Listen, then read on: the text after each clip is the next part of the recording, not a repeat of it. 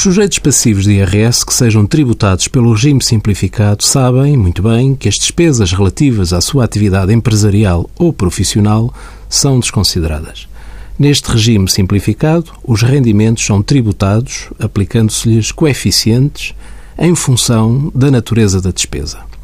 Em todas as atividades, em especial nas atividades empresariais, surge a necessidade de se venderem equipamentos, viaturas e outros bens duradouros, chamados, na linguagem técnica contabilística, de ativos fixos tangíveis. Esta situação é normal e resulta muitas vezes da renovação de equipamentos e bens. A venda destes ativos pode gerar um rendimento, se dessa venda resultar uma mais-valia.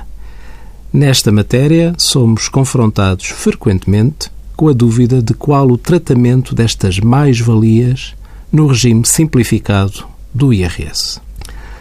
Às mais-valias resultantes da venda de ativos fixos tangíveis é aplicado o coeficiente de 0,95, sendo no seu cálculo utilizadas as cotas mínimas de amortização.